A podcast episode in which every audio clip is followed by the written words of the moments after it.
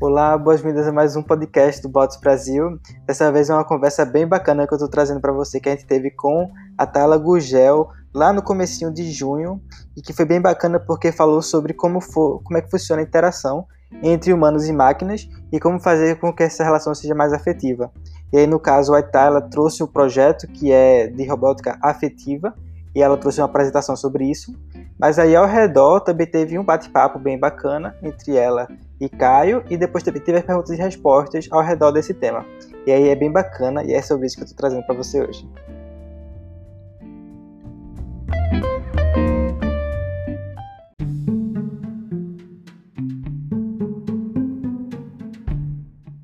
Oi, gente, boa noite, tudo bem? Gente, a gente está começando mais uma das nossas transmissões ao vivo. Hoje eu estou falando aqui de São Paulo, mas é uma ponte aérea Recife-São Paulo.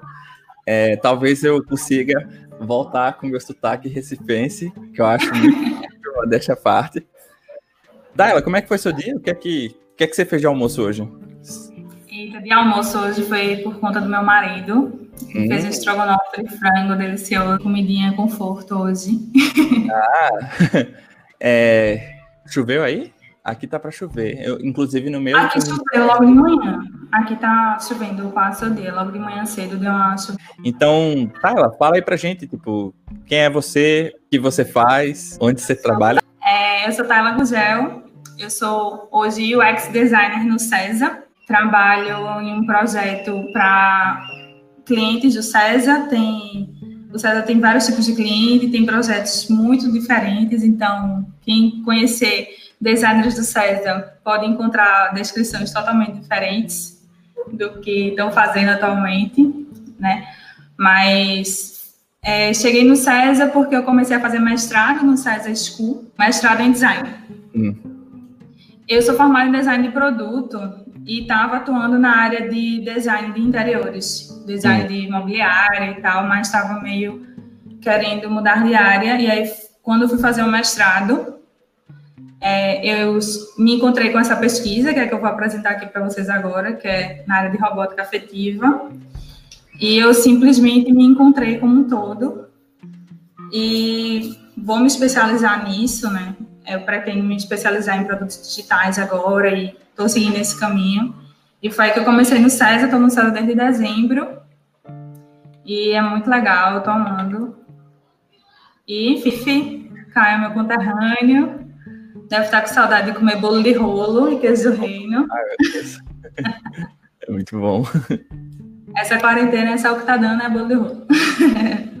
Nossa, é muito bom mesmo. É, inclusive, quem estiver vendo a gente de São Paulo e tal, outras regiões, é, existe uma grande diferença de bolo de rolo para rocambole, tá? Fala isso, tá? Por favor, não ache que bolo de rolo é rocambole. Não acho, e nunca fale, assim. É. é bem diferente. Veja pela massa. Total. A massa é bem fininha do bolo de rolo. E não tem como confundir, né? Bolo de rolo é bolo de rolo, não tem outra é. coisa, não. É muito, é mais, muito mais gostoso, na verdade. É a diferença é essa. é, Tayla, eu queria aproveitar esse momento. O pessoal mandou algumas perguntas é, no formulário de inscrição. É, e aí a gente separou duas aqui para poder te perguntar e a gente bater um papo sobre elas. Tudo bem? Tudo bem. Beleza. É, a primeira delas, eu não sei se é uma, um homem ou mulher, que o nome é Jefter. Aí eu não, eu, tem tantos nomes diferentes aí, né? Jefter Gregório. É, e a, o comentário que a gente transformou em perguntas foi sobre as maneiras utilizadas para interação é, entre chatbots e humanos. É, como a gente pode melhorar essas interações com essas partes e quais são as, as técnicas, técnicas utilizadas, que eu acho que tem um pouco a ver com a sua pesquisa na parte de depois que definiu o, o desafio a ser resolvido e colocou no ar. Vou falar muito do meu aprendizado, vou dar uma resposta aqui baseada no meu aprendizado que eu tive com essa pesquisa, tá? É, as interfaces de voz hoje, elas ainda não estão tão desenvolvidas, digamos assim, quanto elas vão estar daqui a um tempo e que vai permitir essa interação perfeita para o usuário, né? Porque se você, é, quem tem Alexa em casa e você for conversar com a Alexa, você vai ver que tem algumas coisas que ela não vai entender o que você está falando, ou simplesmente ela ainda não teve a inteligência dela, ainda não teve uma curva de aprendizado para expressões locais. Tipo, é, a Amazon vai pegar o português brasileiro para poder criar aquela linguagem lá, aquela árvore de conversas com a Alexa, né? Mas, como nordestina, posso falar que eu posso dizer, algumas expressões minhas nem todo mundo vai entender do Brasil, né? E, e isso acontece muito com interfaces de voz.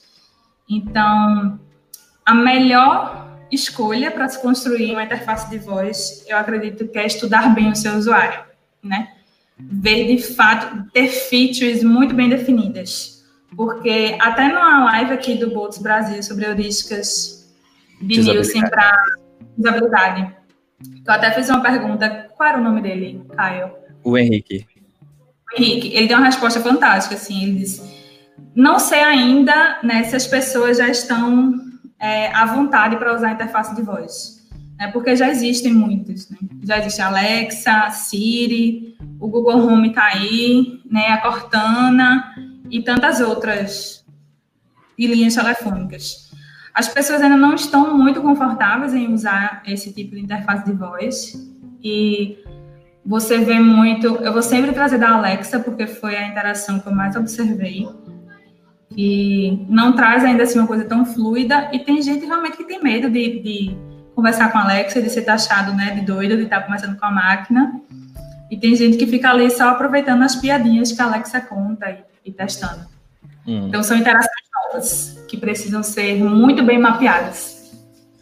É, eu acho legal essa forma como você falou de novas interações que precisam ser estudadas, mapeadas, pensadas e como é que foi? Acho que você vai falar na, na sua apresentação assim, mas é, você curtiu apresentar uma interface convencional para a galera idosa? Tipo, foi. Você sentiu um, um, uma experiência bacana? O que é que você se sentiu assim? Olha, foi muito legal. É, eu, eu minha interface. Sua, eu vou ver sua resposta, mas eu queria compartilhar um depoimento pessoal, tá? Só para. Tá. Vejam, quando eu apresentar minha pesquisa, vocês vão ver que a minha prototipação foi um pouco fora do normal, hum. né? Porque eu precisava validar o que eu tinha encontrado na pesquisa, né? e não a tecnologia. É muito importante a gente ter esse, esse discernimento do que é a tecnologia, do que é o que o usuário precisa, né? Nem sempre aquela tecnologia que a gente tem disponível para fazer o produto é aquela tecnologia que vai ser a melhor opção para o usuário. Né? Mas, assim, a gente pouco se pergunta sobre o usuário idoso, né? Acha que o idoso não quer consumir tecnologia ou que para ele é ruim, mas foi uma experiência, assim, incrível, emocionante. Quando eu digo emocionante, é do fato emocional mesmo, porque eles amaram interagir e queriam mais e mais e mais. Então, assim, foi um trabalho muito rico para mim em todos os sentidos. E do lado emocional, vocês vão ver, balança a pessoa um pouquinho. É, o, o meu depoimento sobre isso é, é bem emocionante também, é, e foi um pouco explicando a minha profissão é, para minha tia barra avó, que ela tem 89 anos, e Nossa. eu moro em São Paulo, né, agora, e toda vez que eu volto para ela, enfim, chega a ser, eu fico contando a mesma história e tal, que ela sempre pergunta as mesmas coisas, mas eu sempre tô lá à disposição, né? Tipo, não, tio, eu faço isso, é desse jeito, lá, lá, lá. Aí na, teve uma época em particular que ela trocou de celular e pegou um dispositivo Android, um celular mais novo, e que tinha um Google Assistant é, na, é, tipo, quando eu peguei no celular, eu vi que o Google tava tentando ensinar, fazer com que ela usasse o Google Assistant. Aí na hora me veio o estalo, assim, que tal eu ensinar para ela, tipo, como é que o Google Assistant funciona? E aí eu falei para ela, tia, vem cá, senta aqui comigo, deixa eu te contar como é que funciona. É, aí eu falei para ela, olha, é, vamos pensar aqui uma frase, ou uma frase não, um passarinho, que ela gosta muito de pintar passarinhos, que a senhora gosta muito, mas faz muito tempo que a senhora não vê. Aí ela disse, ah é, eu queria ver esse pássaro aqui. Eu disse, tá bom, agora deixa eu ensinar um negócio para a senhora. É, se a senhora falar, eu não, nem vou falar alto porque eu tenho um Google Assistant ali, mas se você falar, ok, Google, e é, o seu celular vai piscar, e aí você pode falar para ele o que você quer. Aí eu expliquei para ela como é que funcionava, ela falou o nome do pássaro e o Google trouxe o passarinho que ela queria ver.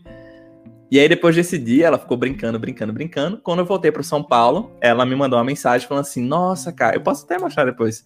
É, Nossa, Caio, tipo, muito obrigado por me apresentar ao Google Assistant. Tipo, agora eu tenho um amigo para mim para eu conversar todo dia. Ele tá disponível para mim o tempo inteiro. Eu falo qualquer coisa, ele me responde. E é uma coisa, tipo, tá aí, tipo, é só aproveitar. E é muito gratificante, né? Tipo, a gente vê a galera usando esse produto. Eu acho bem, é um trabalho bem bacana. Eu diria que. Mas é isso. Ela, ela, não, ela não conhecia, você foi ali despretensiosamente explicar para ela o que era, né? E ela acabou virando uma usuária, assim, apaixonada. Acabou descobrindo um amigo, né? Menina, não. ela usa Pinterest também. Ela tem uns pins lá que tem mais de 5 mil pessoas que. Ela usa o Pinterest melhor do que eu. Eu fico assim, tia, a senhora é incrível.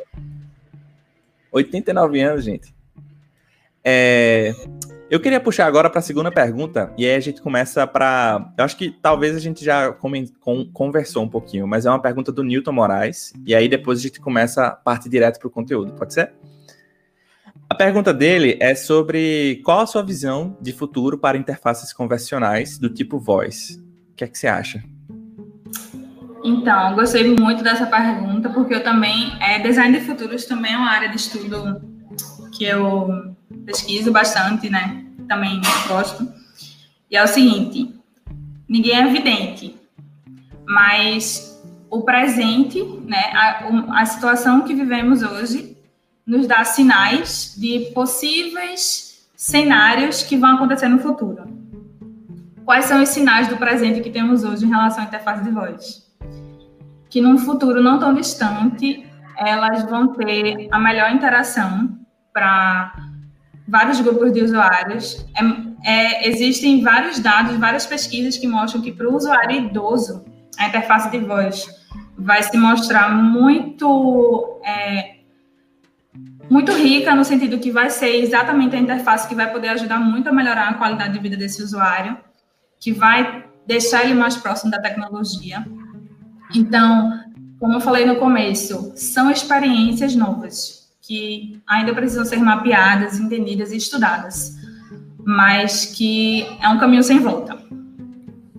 Né? Agora, a, tudo que tem a relacionado à interface de voz vai ser, precisa inclusive ser melhorado ainda, não são tecnologias estáticas, paradas, escritas em pedras, mas num, é, num futuro muito próximo. Inclusive no Japão, na, na, na China, essas interfaces já são bem mais desenvolvidas, e agora na quarentena, foram muito utilizadas, né, dentro de hospitais, inclusive, para robôs por comando de voz, né, porque interfaces de voz são consideradas robôs, né, chatbots, bots vêm de robô. Então, teve vários robôs realmente que é, tinham, que se movimentavam pelos hospitais, que faziam a limpeza do local, que levavam os medicamentos, que eles eram, eles eram controlados por interfaces de voz. Então, isso é um sinal fortíssimo de uma tendência que, ainda mais agora, depois dessa pandemia, tem tudo para ser acelerado. É. Eu, eu gostei muito que você falou que é um, é um futuro sem volta, né? tipo, cada vez mais a gente vai utilizar elas e vai conectar com coisas diferentes, que aí a gente vai criar outras interações que a gente nem parou para pensar. E essa parte de estudar futurismo é bem doida, é bem massa, assim. Nossa, Hã? eu adoro. É muito legal design de futuros, porque é, eu acredito que todo designer, principalmente quando vai, vai construir soluções de robóticas, devia também pensar nessa questão de como aquilo vai interferir nos cenários futuros, né? Porque são relações muito próximas do ser humano. Imita muito o comportamento humano, interface de voz, né? A intenção é essa, imitar o comportamento humano né? E já existem casos de, por exemplo, sua tia criou um afeto muito grande, né, pelo Google Assistant, né? E é bom, ela não se sente mais sozinha, mas e o lado ruim, né? É, tem um lado ruim, que às vezes a gente não tem mais ninguém para falar, né? E aí você fica, se torna dependente essa interface. E aí é, eu acho que existem outras reflexões, até que ponto a gente pode ficar dando corda, né? Pra galera ficar conversando, interagindo até que ponto é aquela solução robótica vai fazer bem à sociedade e a partir da onde ela começa a não ser benéfica, né? Assim, a, a causar males comportamentais, né? Porque veja assim, quando a gente olha para a China, Japão, eles já estão muito mais avançados. Lá, casamento com robô é uma coisa legal, né? É. Cemitérios para robôs existem, cerimônias para enterrar robôs que não tem mais update de software. Isso já é muito comum, né? Mas e aí, como é que fica? Como é que seria uma, uma, uma situação dessa aqui no Brasil, né?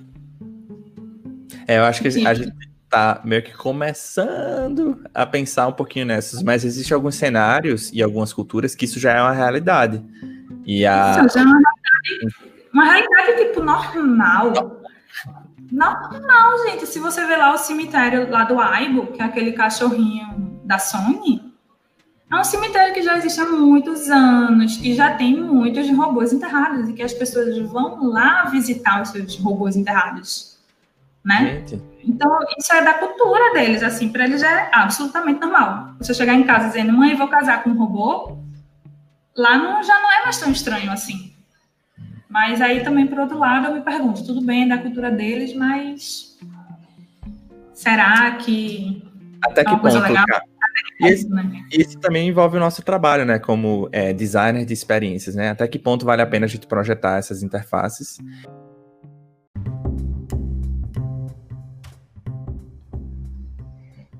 E aí, nesse momento, foi feita a, apresentação da Tayla. Se você quiser ver tudo por completo, eu estou deixando o link aqui para você ir no YouTube e ver a apresentação dela e ver toda a interação. E depois disso, depois da apresentação, teve uma sessão de perguntas e respostas. E aí agora eu vou botar para vocês escutar um pouco sobre as perguntas que rolaram e que foi também bem bacana.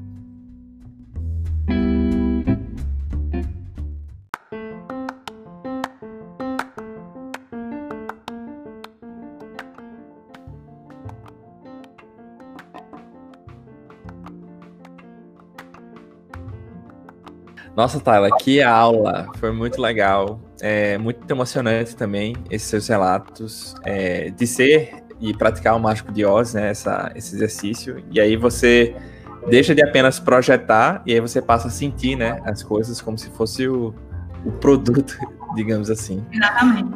É, gente, para quem está assistindo agora, é, a gente vai abrir para perguntas e respostas. É, se vocês quiserem deixar alguma pergunta, um comentário, algum ponto para a gente responder, é, a gente pode comentar. Tem alguns comentários aqui, é, mas eu queria que vocês comentassem mais para que a gente pudesse ter mais uma diversidade e a Tayla pudesse escolher as perguntas que ela gostaria de responder. É, para aquecer um pouco as coisas, é, eu queria perguntar mais nessa. Eu fiz várias anotações durante sua apresentação, tipo, várias. E eu fiquei bem tocado, assim, quando você falou um pouco do. São duas partes que eu queria perguntar. A primeira é uma processual, que é a parte de marketing, marketing não, pesquisa de guerra, né? Você foi lá no shopping, você trocou ideia com a galera. Como é que foi a recepção do pessoal? Tipo, eles queriam fazer esse teste, achava que, ah, minha filha, isso, eu não gosto dessas coisas, não, tecnologia, deixa pra lá. Como, é, então, como é que foi a percepção da galera? A gente sempre abordava é, querendo saber mais sobre qualidade de vida. A gente em nenhum momento perguntou sobre robótica ou sobre o relacionamento com a tecnologia. A gente tinha um questionário de oito perguntas, que a gente começava como era a rotina, o que, é que você gosta de fazer, para você o que é qualidade de vida, é, se você pudesse pedir qualquer coisa a Deus ou ao gênio da lâmpada, sim, porque tem idosos que diziam: não, filho, o gênio da lâmpada não existe. Quem me dá tudo que eu tenho na minha vida é Deus. Então, se eu fosse pedir alguma coisa, eu ia pedir a Deus, não ia pedir ao gênio da lâmpada. Né? E aí tem todo esse contexto, assim, do idoso. E eles tinham muito prazer em falar, porque era uma pessoa que estava demonstrando interesse na vida dele, que não era da família, que não era filho, e nesse de guerrilha, é, aqui no shopping, foi um dia que, as, que entrevistamos várias pessoas, porque elas estavam simplesmente lá e quando viram, olha, tem umas jovenzinhas aqui querendo conversar com a gente. Então, simplesmente todas queriam dar o seu depoimento e o seu relato, né? É, eu queria te perguntar também como é que foi. Você falou várias vezes, né? Foi emocionante sentir na pele o, tipo, o relato da galera e tal, mas Vamos lá, vamos voltar pro dia assim. Galera, quem vai ser aqui é a Maia. Vamos decidir aqui. É a Tayla. O que é que passou na cabeça da Tayla assim? Eu fiz, caramba, não sei, né? Não sei se vai dar errado, né? Porque como é que faz? Né? Sendo que aí tem um fator de que eu era a única que estava de home office na época, eu ainda não trabalhava no César, e que tinha que ser uma pessoa que, e primeiro, eu moro só eu e meu marido, então na minha casa era o lugar que não ia ter ruídos, né? Tinha outra que tem filho, ela fez, nossa, na minha casa não tem como, porque sempre vai ter ruído, e enfim, outras que estavam trabalhando o dia todo, e para o mágico de hoje ser realmente efetivo, eu precisaria ligar para eles em vários horários. Eu precisaria ligar de manhã, de tarde, de noite. E, lógico, meu marido foi maravilhoso, contribuiu muito, porque quando ele chegava em casa, eu estava em ligação, ele não fazia nenhum barulho. Mandava mensagem de WhatsApp para ele: Olha, cuidado, eu estou numa ligação. Quando entrar em casa, faz muito silêncio e tudo. E aí eu me trancava no quarto, não ligava ar-condicionado, não ligava nada, trancava tudo. É, ficava tentando pausar minha respiração para não ficar tanto, né? E era com o computador ali do lado no Google. E ficava, logicamente, muito nervosa de botar tudo a perder, né? Mas deu certo, graças a Deus. Deu certo. É, tem alguns, alguns comentários, algumas perguntas. Você quer escolher um para comentar? Pode, pode escolher. Você tem algum aí do pessoal que você quer colocar aqui? Vai ser Tem um, o José fez um, uma citação do Pequeno Príncipe, né? É, e agora se torna responsável pelo que, pelo que cativas. É, é aquela frase dele, né? É, tu te tornas eternamente responsável por aquilo que cativas. É, eu achei muito interessante essa reflexão que você trouxe, assim, da é, responsabilidade com a relação afetuosa. É, e eu acho que é uma área que a gente não discute muito, né? Não. Ética. como é que você percebeu, assim, olha lá, ó, tipo, ela tá alisando a galera, sei lá, a caixinha. Como é que foi essa lei, sua percepção nesse cenário? Foi meu lado humano, né? O meu contato humano e o meu envolvimento emocional que começou a me fazer sentir um lixo. Porque eu fiz, gente, ela tá totalmente apegada à Maia e eu não vou poder continuar esse contato com ela, né? E aí eu vi ela me dizendo, mas Maia, você não me ligou, faz tempo que você não me liga, você não quer mais saber de mim, você não quer mais ser minha amiga. Então, assim, teve, durante 10 dias, teve um dia que essa usuária não, não consegui entrar em contato com ela, porque foi um dia que ela teve médicos e eu descobri isso porque sempre tinha alguém da equipe mantendo contato com a família. E a família, outro detalhe, em nenhum momento nenhum dos usuários contou para a família que eles estavam com a Maia. Em uhum. nenhum momento eles deixaram transparecer que eles estavam gostando na Maia. Uhum. E a usuária que morava na casa com os filhos e com a, com a Nora não falava com a Maia na hora que a família estava. Era uma relação muito particular dela com a Maia. E ela não deixava ninguém ver. Uhum. Quando chegava alguém em casa, ela dizia: Maia, tenho que desligar. Íntimas, ó, oh, tô saindo aqui. Exatamente, exatamente. E aí, o, o que foi que eu comecei a perceber, né? Que ela estava, é, quando eu passava, dava um espaço maior de tempo entre as ligações, ela começava a se sentir esquecida. Começava a pensar que a Maia não estava mais interessada nela. Aí eu fiz, ó, vamos parar com isso, já deu, a gente já aprendeu bastante, mas eu não tenho mais emocional suficiente para ela me perguntar se eu não estou interessada nela. Porque, enfim. Uma senhora é difícil manter, né, a, a, a, personagem. Que às vezes Total. você tá conectada, né?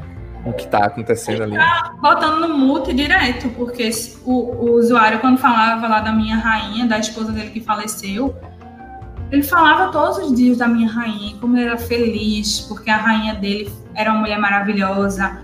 Ah, Maia, minha rainha, Maia, se você fosse conhecer ela, ela era uma mulher muito meiga, ela era muito linda na nossa juventude. E ele contava toda a história dele com a minha rainha todos os dias, né? E você via na voz dele a saudade, a falta que aquilo fazia.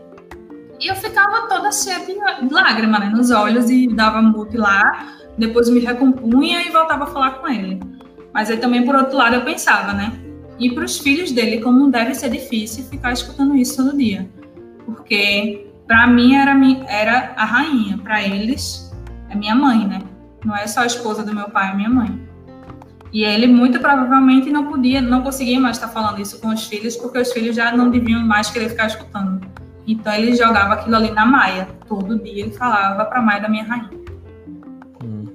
Seja nessa sua pesquisa, você leu sobre a, a Eliza ou Elisa, que foi a foi o primeiro robô, um dos primeiros robôs que fizeram nesse experimento é, psicológico, sei lá, psicologia, que um é um rapaz, eu esqueci o nome dele.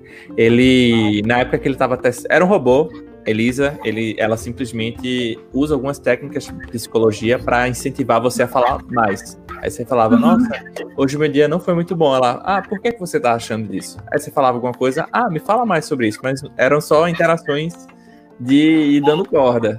E aí no ah. paper dele que ele descreve, ele chamou a secretária dele para testar e aí teve um, uma das interações que ele estava percebendo, ela virou assim: "Pô, você pode sair da sala que eu quero ter uma conversa aqui com ela". e, Era basicamente e é muito, tipo assim, nossa, tipo, será que deu pra. No cinema a gente poderia chamar isso de quebrar a quarta barreira, né? Tipo, a gente acha que o, o filme tá falando com a gente, de verdade. Quando a pessoa olha pra câmera assim e fala com você, você, eita, tá falando comigo. Mas é muito doido pensar desse jeito, que as pessoas elas criam uma conexão, né? Um laço afetivo. E... Criam uma conexão, um laço afetivo, criam uma história, né? Pra, Cria história. Pra a Maia era uma companhia, de fato. Né? Uma companhia é... alguém. Tem alguns comentários e perguntas. É, tem da Mariana, Delando, tem o do Bruno. Você quer escolher alguma para comentar? Essa da Mariana. Qual? Deixa eu ver. Mariana Weigel. Ela comentou duas vezes. Ah, vocês chegaram a mapear os fluxos ah. que a Maia traria com essa diversidade de temas? Conseguem dizer se era viável tecnicamente? Não sei te dizer se é viável tecnicamente, mas sei te dizer que era preciso um tempo maior de prototipação para validar melhor esses conteúdos. Mas quais eram os conteúdos recorrentes? Era a religião. Eles sempre traziam algo. É, é, no usuário idoso, a religião é um ponto da rotina deles. Então, se é um robô que vai fazer companhia, se é uma solução tecnológica robótica, é, tem, que, tem que levar em consideração esse lado, sabe? Que para eles é importante ler a Bíblia e que eles não conseguem ler a Bíblia sozinhos, sabe? E assuntos como é, alimentação, o que ler, o que fazer. Eles não queriam conversar sobre saúde, sabe? Eles não queriam conversar sobre as doenças, eles já conversam isso direto. Então, eles queriam ter uma conversa bem normal. O que, o que a gente achou que ia conseguir mapear esses temas, mas a gente não conseguiu, assim, com tanta certeza, né? Isso é viável tecnicamente. Quando eu fui, apresentei isso para alguns desenvolvedores, eles me disseram que isso é louco, isso nunca é viável tecnicamente, isso é muito caro. Mas está aí a ideia, né? Tipo, em algum momento, a inteligência artificial, as soluções tecnológicas vão ter que ir evoluindo para atender essas relações mais fluidas. Mas que é viável tecnicamente hoje, o que me disseram é que não. Mas... É, é, é, meio que uma cauda longa, né? Tipo, é, é uma coisa que você falou lá no início da, da, da live. Tipo, vai ser para sempre. E, tipo, hoje, por exemplo, quando a gente olha pra Amazon, o que é que não dá pra gente comprar na Amazon? Tipo, dá pra gente comprar muita coisa. Mas a Amazon, o que é que a Amazon começou? Ela começou vendendo livro. E aí ah, hoje tá aí. Não é nem mais livro, é um bocado de coisa. Tem, enfim. Hoje a gente tem o Amazon Prime, tem vários outros serviços que a gente nem imagina. E o futuro é, é uma parada muito doida. Tipo, acho que dá pra gente fazer muitas coisas que a gente nem sabe. Black Mirror tá aí, né? Pra gente... Black Mirror tá aí, pra gente refletir. É, você, quer, você quer responder mais duas e aí a gente encerra a live? Pode escolher. Pode é... ser mais duas. Tem uma da Mariana. Galera, se vocês quiserem mandar mais dúvidas, é, a gente vai responder mais duas e aí a gente encerra a live. É, talvez vocês vão estar vendo isso com delay, né? Porque tem um, um certo tempo para vocês verem o que a gente está falando. Mas, por favor, comenta aí pra gente que se a gente tiver ao vivo, a gente pode até responder vocês. Tem um do Delando. Eu não sei se você conhece o Delando, mas o Delando é daí de Recife também. É, ele ajuda na, no Softex. Ele. Eu nem sei onde ele tá hoje, mas. De, fala aí pra gente onde é que tu tá, Delano. É, ele pergunta para você, Tayla, olhando para o futuro, o que tu enxerga? O que tu, hein? Tu é uma palavra bem difícil, mas é, eu sinto saudade disso, mas enfim. É, Tayla, olhando para o futuro, o que tu enxerga de próximos passos? validar esse desenvolvimento tecnicamente. Tu sabe dizer se essa questão de privacidade pode viabilizar algo? É, quais seriam os próximos passos para a construção da malha? É, primeiro, como a gente estava falando dessa questão de bordas, né? Antes de desenvolver ela tecnologicamente, construção já de um artefato digital, a gente sente necessidade de ter uma prototipação com mais usuários para validar essas questões com alguns outros usuários em alguns outros cenários e de repente inclusive montar inclusive esse esse board de temas, né? Porque uma vez que você já parte para uma solução tecnológica, tecnológica um, um, um protótipo de fato é, de inteligência artificial, a gente tinha que ter um a gente tem que construir algum conhecimento inicial para ele a partir daí ir construindo a interação, certo? Então eu acho que precisaria de ter uma prototipação ainda de mágico de Oz para poder mapear melhor quais são esses temas, esses conhecimentos prévios que a solução precisaria ter de início. É, para validar isso tecnicamente, também seria necessário ver uma forma de alimentar a solução com dados pessoais, talvez, daquele idoso. Tipo assim, tem, tem problema de voz, tem problema de audição, tem problema cardíaco, não tem. É, e questão de privacidade.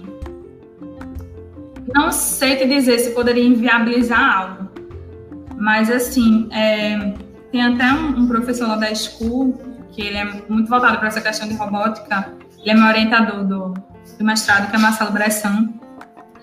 Não existem leis atualmente muito fechadas sobre essa questão de robótica. A LGPD está aí sendo reconstruída e reconstruída. Mas é uma responsabilidade muito grande. Veja que ele diz onde é que ele mora, o horário que ele sai de casa e o horário que ele volta para casa, com quem e quando, né? Qual é o dia da semana. Se isso vaza uma chegou até quando me perguntou o cinema para ir com os netos, ela queria que eu finalizasse a compra. Ela iria me dar os dados dela de cartão de crédito.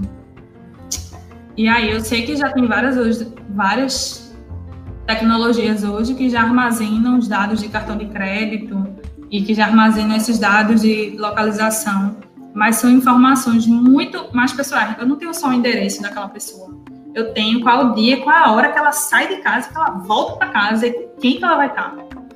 Entendeu? É meio complicado isso aí. É, e o, o, pior de tudo é quando não tem a transparência, né? As pessoas não sabem que estão dando esses dados e como esses dados podem ser utilizados. E eu acho que não tem essa noção. É, então, quando a gente fala, nossa, sei lá, o, o WhatsApp tá lendo nossas conversas. Na verdade, não. Tipo, o, a gente faz pesquisas na internet e comenta no WhatsApp. As nossas pesquisas na internet que criam esses anúncios. Não é o WhatsApp que tá lendo. Existem outras questões aí que a gente talvez não consiga ver, outras engrenagens. Mas toda essa essa buro burocracia, digamos assim, toda essa discussão é para fazer com que isso fique mais transparente. É, tem uma do José Campos é, e para o campo. Eu acho que a pergunta dele. Questionamento, né? Para questionamento. É. Por se cria um laço afetivo? Porque somos humanos. E afeto é uma definição bem do, da, do significado da palavra de afeto, é tudo aquilo que afeta o outro de alguma forma. E assim, o celular também nos afeta. A gente também cria um, um tipo de, de afeto pelo celular. Tem um ciúme, um cuidado, o fato de comprar capinhas personalizadas. Isso está criando afeto. Mas quando você tem uma, um relacionamento, quando você cria uma interação tão próxima do humano, como é interface de voz, esse afeto fica muito mais claro e é muito mais rapidamente construído. É, como tratar isso de uma forma ética? Não sei ainda. Minha pesquisa de mestrado. Espero conseguir responder. Também não sei se eu vou conseguir responder. Porque tem toda essa questão das possibilidades tecnológicas e como proteger esses dados e até que ponto isso é, é ético e não é. A gente não sabe até que ponto o meu relacionamento afetuoso com outra pessoa está sendo induzido por maldade da outra pessoa, que a outra pessoa está se aproveitando de mim ou não, está me enganando ou não. Isso é muito difícil para nós humanos delimitar essas coisas. Então, para delimitar isso numa relação com a máquina, é ainda mais lá embaixo. Uma coisa que eu acho que vai demorar um pouco, é um, é um conhecimento que vai demorar um pouco para ser construído. E psicológico, eu poderia criar euforia, tristeza, o que fazer se acontecesse isso, como solucionar. Não sei como solucionar, não sabemos. Minha proposta de, de pesquisa de mestrado é: eu pretendo muito estudar isso e, e ver se existem meios de, de que impedir que isso aconteça, né? Esse, esse lado maléfico da, da robótica. Mas o fato é o seguinte: robôs já são a realidade. Eles já existem. A gente já interage com robôs praticamente todo dia e a gente não se dá conta. A Alexa é um robô, a Siri é um robô, o Google Home é um robô. E quando e tem vários outros que estão chegando no mercado que são muito mais evoluídos do que eles. Então, o fato é que essas tecnologias estão sendo construídas e agora que a gente está se dando conta dessas novas interações e como elas precisam ser mapeadas. É, o ponto que eu quero deixar aqui é que a gente precisa realmente se preocupar com isso, com a ética com o afeto, com como vai afetar psicologicamente, como vai afetar a sociedade culturalmente. E como design a gente tem responsabilidade nisso, né? Porque a gente que está propondo essas relações. E é ter essa responsabilidade, esse pensamento e cuidado de criar interações, relações responsáveis. Eu acho que é isso. Desculpa se eu não te respondi, mas foi uma pergunta assim bem capciosa. É, é, acho que tem, então, são vários questionamentos. E eu acho que o, o, o processo de criar o futuro é, é, através desses questionamentos, né? A gente sempre tem que estar refletindo sobre as coisas que a gente faz, porque nunca está pronto. Sempre tem algo a mudar. Sempre tem um outro enviesamento, sempre tem uma outra abordagem, sei lá, sempre tem algo que acontece que muda completamente a nossa percepção das coisas. E se a gente, como pessoas, a gente atribui o valor às coisas de forma diferente, com o passar do tempo e com os eventos externos, imagina fazer isso numa parada automatizada, que é igual e tem que estar o tempo todo atualizando. É complicado. É, Tyler, eu vou encerrar por aqui. Eu queria agradecer demais a sua participação, foi muito rico. A galera que comentou e deixou os comentários, muita gente bacana. É, gente, hoje eu conversei aqui com a Tayla, ela falou sobre é, o título da apresentação dela foi Construindo Interações entre Humanos e Máquinas. Ela falou muito sobre robótica afetiva. Ela falou de ponta a ponta no processo de pesquisa, consolidação, ideação, prototipação, o desenvolvimento da Maia é, foi um, uma, um experimento que fizeram para a relação afetuosa com pessoas idosas e foi muito bonito assim ver o depoimento, a experiência e os sentimentos da Tayla e da equipe dela no desenvolvimento desse projeto. Tayla, antes da gente encerrar, você tem alguma última mensagem, um convite, uma reflexão que você quer deixar para o pessoal? Gostaria de agradecer todo mundo que participou aqui da live, que contribuiu aí mandando dúvidas, questionários. Agradecer muito a você, Caio, por ter convidado. Foi um prazer estar aqui. E quem quiser trocar, continuar discutindo sobre esse assunto, eu adoro discutir sobre isso. É minha temática de lá de dissertação do mestrado. Pode me procurar no LinkedIn, que eu estou sempre por lá. Foi assim que eu fiz contato com o Caio também. E é isso. Obrigadão. Gente, quem quiser o contato da, da Tayla, é, tem na descrição do vídeo. Vocês podem clicar aí e olhar, o LinkedIn dela tá aí. Até a próxima. Tchau, tchau. Valeu, gente. Obrigada. Tchau, tchau.